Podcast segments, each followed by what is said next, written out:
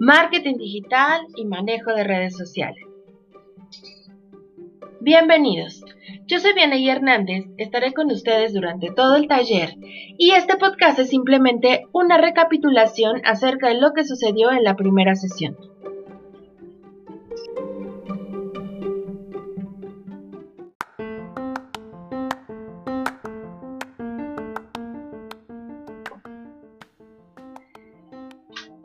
Pues el primer tema que se revisó es el panorama de las redes sociales. Em, hay algunas muy antiguas, por supuesto, como es el caso de Facebook y Twitter, desde luego YouTube. Em, todas estas redes sociales tienen un número de usuarios que permite identificar una audiencia y cada audiencia pues tiene un segmento generacional hay algunos que se sienten mucho más cómodos tendiendo a lo nuevo, como es TikTok o Instagram y por supuesto el grupo de personas o usuarios que están adentro pues tiene una edad distinta a los que acostumbran YouTube o Facebook. Otra característica importante de las redes sociales es que no todas permiten la identificación del usuario. Por ejemplo, en YouTube tú puedes entrar a revisar un video y no necesariamente tienes que loguearte o ingresar con un usuario y una contraseña para poder eh, comentar si lo necesitas hacer, pero tú lo puedes ver y no tener ningún tipo de reacción. Hay otras redes que son más profesionales, como LinkedIn, por ejemplo. LinkedIn es una ley, una red social muy especializada. La mayoría de la gente que se encuentra ahí, pues lo hace con un propósito profesional para reclutar personas, para emplearse o para hacer conexiones profesionales. Realmente el número de usuarios activos es muy pequeño a comparación de otras redes que son más masivas, como YouTube o Facebook. Si cada una de las redes sociales fuera un país, pues podrán ver en la infografía que les mandé cuál sería la cantidad de sus habitantes. Revisen con detalle la infografía y podrán darse cuenta que todo esto tiene una dinámica distinta.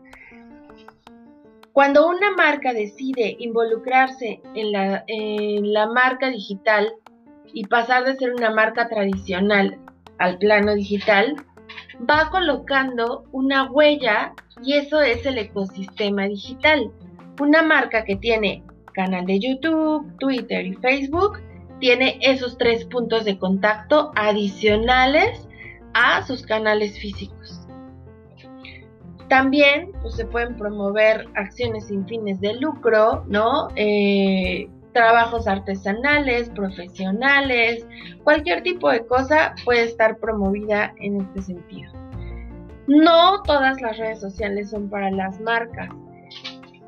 Se, tiene que, se tienen que elegir de acuerdo al propósito y personalidad de cada una de las marcas. Eso es muy importante.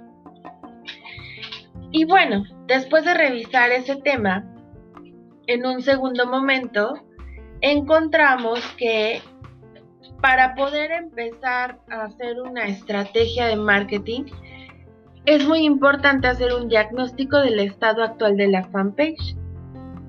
El número de seguidores, de likes, la periodicidad de las publicaciones. Esto sirve como pues la antesala para poder establecer en conjunto objetivos, metas, indicadores estrategias y un cronograma a seguir a corto, mediano y largo plazo. Una vez definida la campaña a emprender, se desarrollan piezas. Las piezas pues son las partes que conforman a la campaña. Cuando tú escuchas una campaña política dices, bueno, esta campaña tiene un jingle, tiene tres diseños de espectaculares, ¿no? Hay lonas, hay también menciones, se contrató, bla, bla, bla. Todo eso en conjunto generan un mensaje. Y esa es la campaña. Está unificado a un propósito. Para la fanpage es muy importante seguir estos objetivos vertidos en un plan de marketing. Esto incluye la elaboración de un reporte que mensualmente se muestra a quienes están involucrados en el diseño de la campaña para que esos resultados puedan inspirar un avance hacia metas más eh, novedosas, atractivas, ambiciosas, etc. Y bueno, en términos generales, para saber si lo que se hizo gustó o no gustó, pegó o no pegó, etc. El ecosistema digital también fue algo que revisamos. Hay marcas que a veces tienen la intención de aperturar nuevos canales, pero hay un error muy común, que es la parte de refiltear los contenidos. Cada red social requiere un contenido exclusivo. Esa es la manera en la que se puede tener un éxito sin tener que pedalear y pedalear sin llegar a ningún lado. Entonces, tras la programación de las publicaciones esquematizadas ya dentro de un plan de marketing, la orientación de las acciones debe estar centradas hacia ampliar el público y para eso es necesario, además de promover en una sola red social, seguir pautas sencillas para ir creciendo en otras redes sociales. Entonces, ahí las métricas son distintas para cada, para cada red.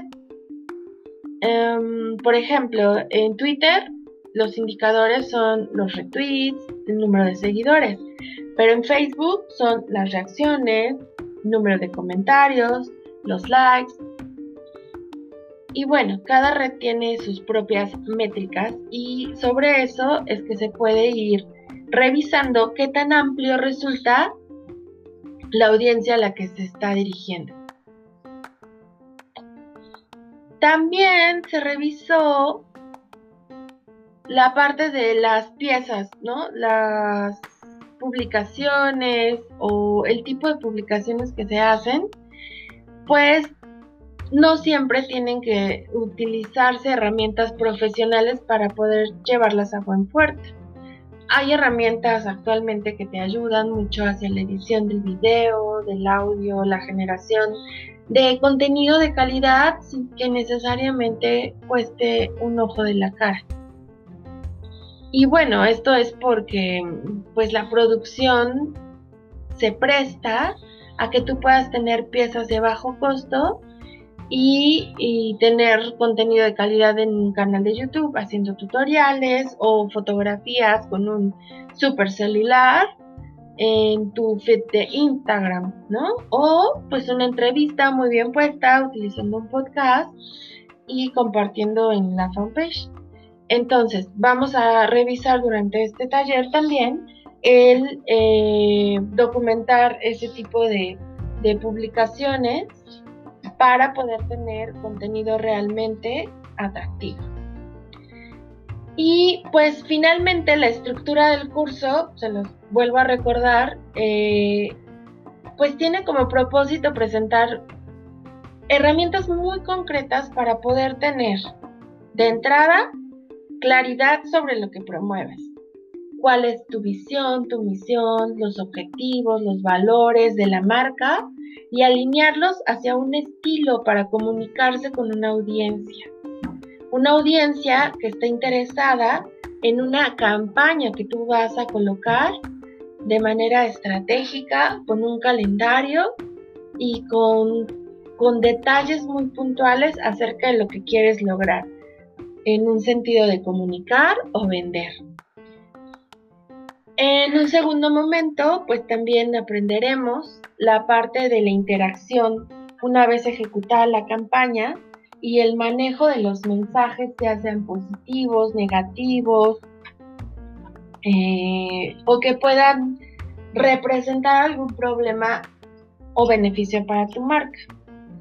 Y finalmente, la evaluación de los resultados, que pues eh, vertidos en una fanpage resulta muy interesante porque es una de las herramientas que te da muchas más estadísticas que cualquier otra para poder seguir adelante. Entonces, dicho eso y recapitulado, los espero en la tercera sesión para seguir aprendiendo.